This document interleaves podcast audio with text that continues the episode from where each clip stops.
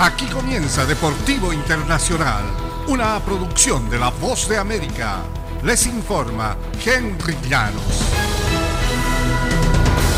En el baloncesto de la NBA, Chris Paul encestó sus 14 tiros de campo, la mayor cantidad sin una falla en la historia de la postemporada, y los Suns Phoenix vencieron 115-109 a los Pelicans de Nueva Orleans para poner fin a la serie de primera ronda en seis partidos. No tenía idea, dijo Paul cuando se le preguntó sobre el récord.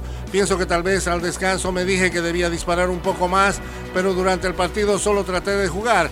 No estaba intentando tiros alocados. Devin Booker regresó de una lesión en el tendón de la corva y encestó un triple casi al final.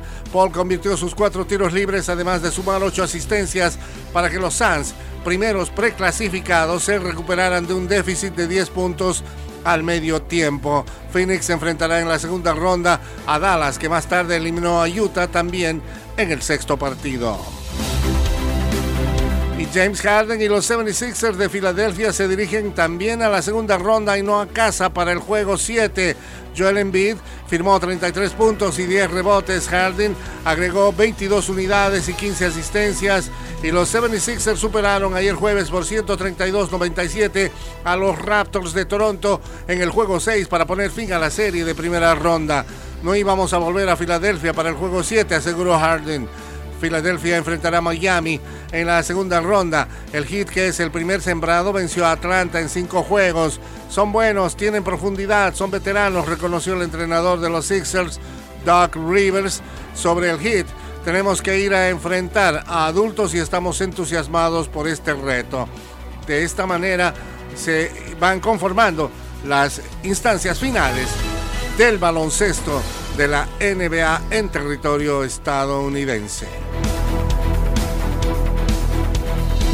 Y el golfista estadounidense Tiger Woods voló ayer jueves a Oklahoma con el objetivo de realizar una ronda de práctica en Southern Hills, el primer paso para determinar si puede jugar en el campeonato de la PGA.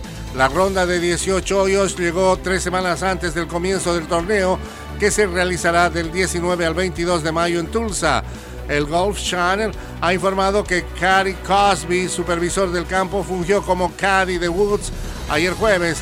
Tras la ronda, la PGA de Estados Unidos publicó en Twitter una foto de Woods y Cosby mirando el libro de yardaje. El otro canal, KOTV, mostró una imagen de un pad de Woods en la primera de la manga. Y hasta aquí Deportivo Internacional, una producción de La Voz de América.